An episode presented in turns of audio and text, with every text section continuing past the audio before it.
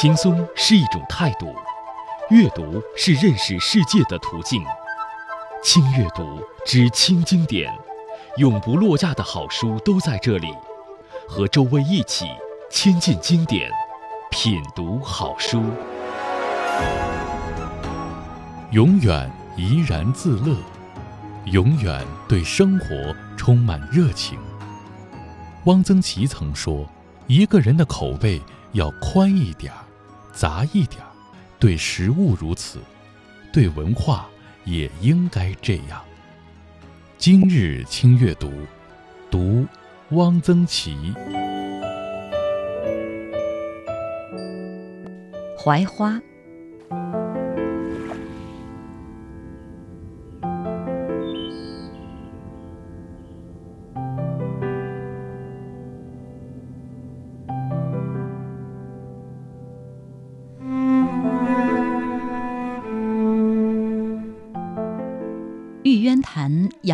花盛开。像下了一场大雪，白的耀眼。来了放风的人，风箱都放好了，他的家也安顿了。一个刷了涂料的很厚的黑色的帆布棚子，里面打了两道土堰，上面架起几块木板，是床。床上一卷铺盖。地上摆着油瓶、酱油瓶、醋瓶，一个白铁桶里已经有多半桶蜜。外面一个蜂窝煤炉子上坐着锅，一个女人在案板上切青蒜。锅开了，她往锅里下了一把干切面。不大会儿，面熟了，她把面捞在碗里，加了佐料，撒上青蒜。在一个碗里舀了半勺豆瓣儿，一人一碗。他吃的是加了豆瓣儿的。蜜蜂忙着采蜜，进进出出，飞满一天。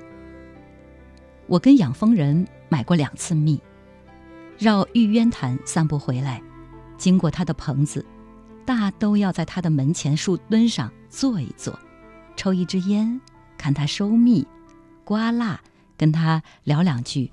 彼此都熟了。这是一个五十岁上下的中年人，高高瘦瘦的，身体像是不太好。他做事总是那么从容不迫、慢条斯理的，样子不像个农民，倒有点像一个农村小学校长。听口音，是石家庄一带的。他到过很多省，哪里有鲜花，就到哪里去。菜花开的时候，玫瑰花开的时候，苹果花开的时候，枣花开的时候，每年都到南方去过冬，广西、贵州。到了春暖，再往北翻。我问他是不是枣花蜜最好，他说是荆条花的蜜最好，这很出乎我的意料。荆条是个不起眼的东西。而且我从来没有见过荆条开花，想不到荆条花蜜却是最好的蜜。我想他每年收入应当不错，他说比一般农民要好一些，但是也落不下多少。风具、路费，而且每年要赔几十斤白糖。蜜蜂冬天不采蜜，得喂它糖。女人显然是他的老婆，不过他们的岁数相差太大了。他五十了，女人也就是三十出头，而且他是四川人，说四川话。我问他：“你们是怎么认识的？”他说：“他是新繁县人，那年他到了新繁放风，认识了。女人说北方的大米好吃，就跟来了。”有这么简单？也许女人看中了他的脾气好，喜欢这样安静平和的生活；也许女人觉得这种放风生活，东南西北到处跑好耍。这是一种农村式的浪漫主义。四川女孩子做事往往很洒脱，想咋就咋，不像北方女孩子会有很多的考虑。他俩结婚已经几年了，丈夫对她好，她对丈夫也很体贴。她觉得她的选择没有错，很满意，不后悔。我问养蜂人：“女人回去过没有？”他说：“回去过一次，一个人。他让他带了两千块钱，他买了好些礼物送人，风风光光的回了一趟心烦。一天，我没有看见女人，问养蜂人：“她到哪儿去了？”养蜂人说：“到我那大儿子家去了，去接我那大儿子的孩子。”养蜂人有个大儿子在北京工作。在汽车修配厂当工人，他抱回来一个四岁多的男孩，带着他在棚子里住了几天。女人带他到甘家口商场买衣服、买鞋、买饼干、买冰糖葫芦。男孩子在床上玩鸡啄米，他靠着被窝，用钩针给他钩一顶大红的毛线帽子。他很爱这个孩子。这种爱是完全非功利的，既不是讨丈夫的欢心，也不是为了和丈夫的儿子一家搞好关系。这是一颗很善良、很美的心。孩子叫他奶奶，奶奶笑了。过了几天，女人把孩子又送了回去。又过了两天，我去玉渊潭散步。养蜂人的棚子拆了，蜂箱集中在一起。等我散步回来，养蜂人的大儿子开来一辆卡车，把棚柱、木板、煤炉、锅碗和蜂箱装好。养蜂人两口子坐上车，卡车开走了。玉渊潭的槐花落了。还记得吗？千城湖边传来连歌声铿锵，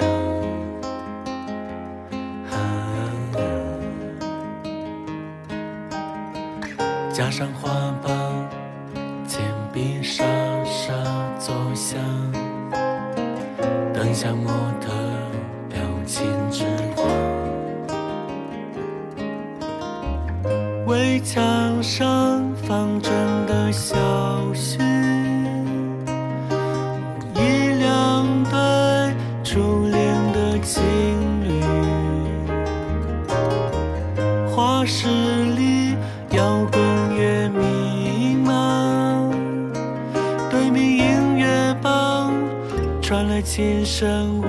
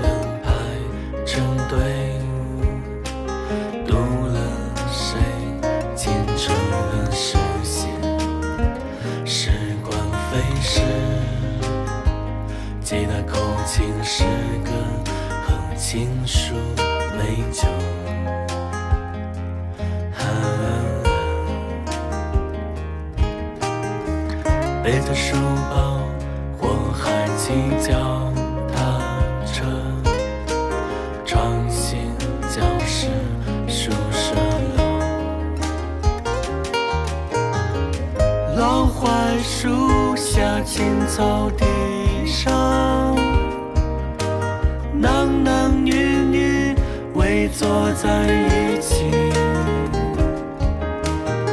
谁在唱歌？谁在轻和？歌唱青春，是我们的青春。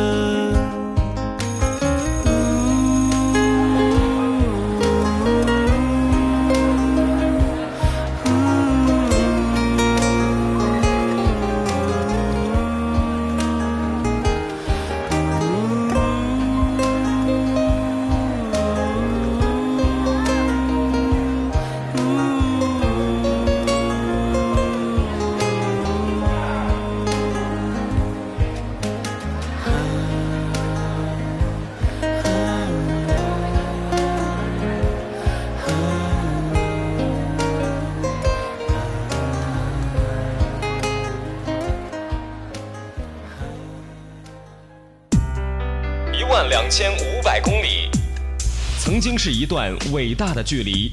它是玄奘取经、红军长征、丝绸之路，它也是一架攻克三三零最长的飞行距离。现在，它浓缩成一段精彩的走读时光。轻阅读，独到之处，处处有智慧，处处是风景。这里是轻阅读。刚才我们分享的是汪曾祺的《人间小暖》里面的一个小故事，这个小故事的名字叫《槐花》。汪老曾经说过：“门外有花有鸟，心里一片汪洋。”好，接下来我们一起感受一下他的另外一篇小故事，名字叫《晚饭花》。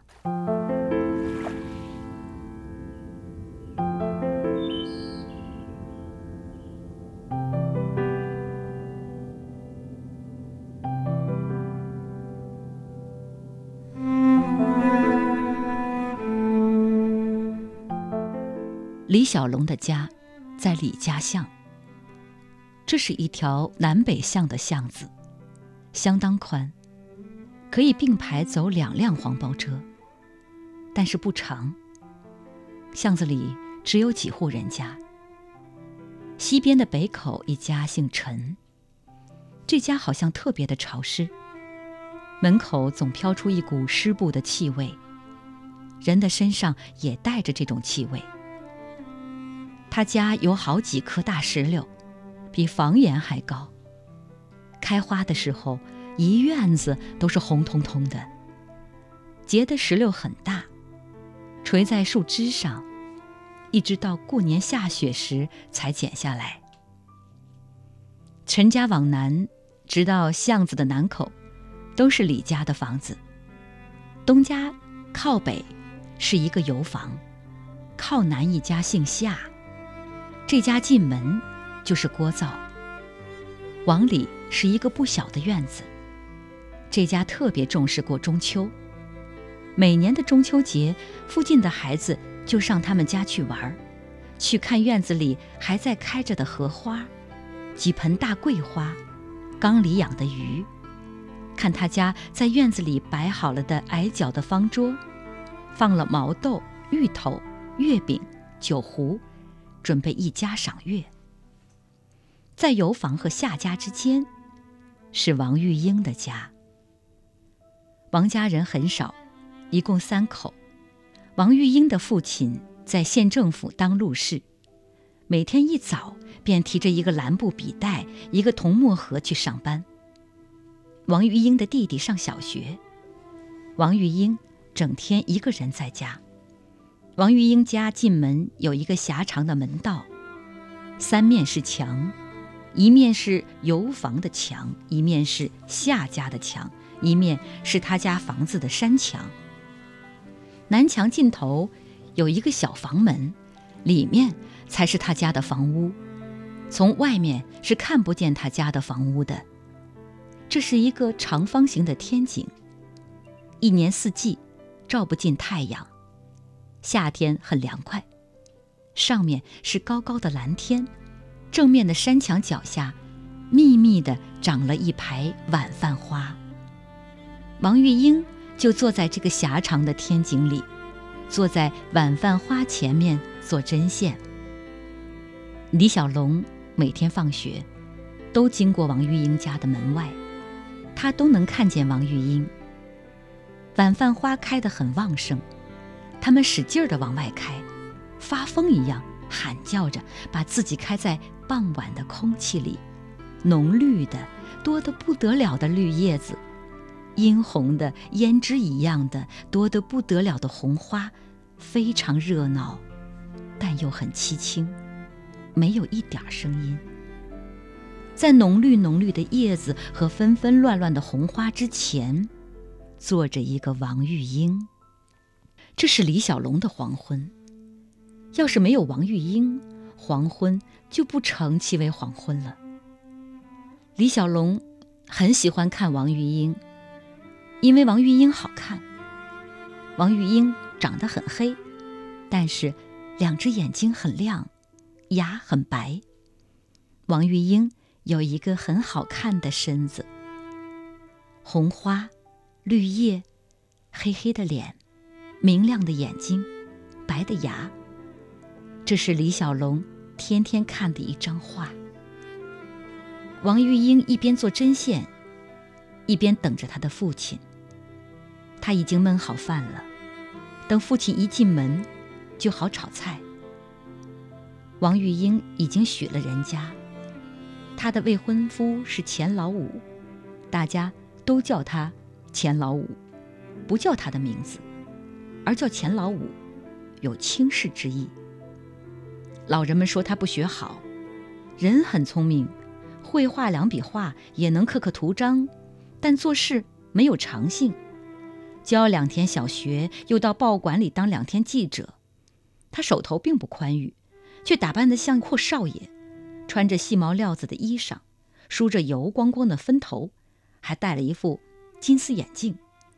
他交了很多三四朋友，风流浪荡，不务正业。都传说，他和一个寡妇相好，有时就住在那个寡妇家里，还花寡妇的钱。这些事也传到了王玉英的耳朵里，连李小龙也都听说了。王玉英还能不知道？不过王玉英倒不怎么难过，她有点半信半疑，而且她相信她嫁过去，她就会改好的。她看见过钱老五，她很喜欢他的人才。钱老五不跟他的哥哥住，他有一所小房，在臭河边。他整天不在家，门老是锁着。李小龙知道钱老五在哪儿住，他放学每天经过，他有时趴在门缝上往里看。里面有三间房，一个小院子，有几棵树。王玉英也知道钱老五的住处，他路过时看看两边没有人，也曾经趴在门缝上往里看过。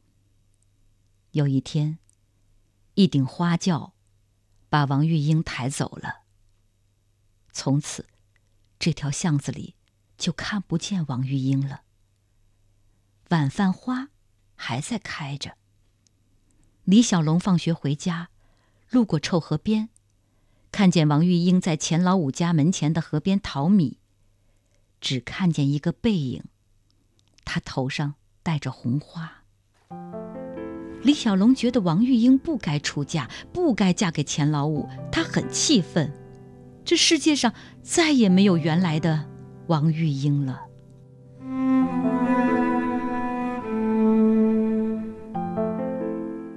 今天我们一起分享的是汪曾祺先生的《人间小暖》。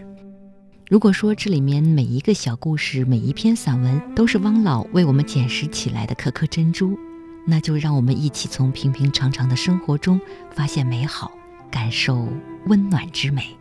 想起汪老的一句话：“如果你来访，我不在，请和我门外的花儿坐一会儿吧。”好，今天的轻阅读就是这样，感谢各位的守候，我们下一期再约。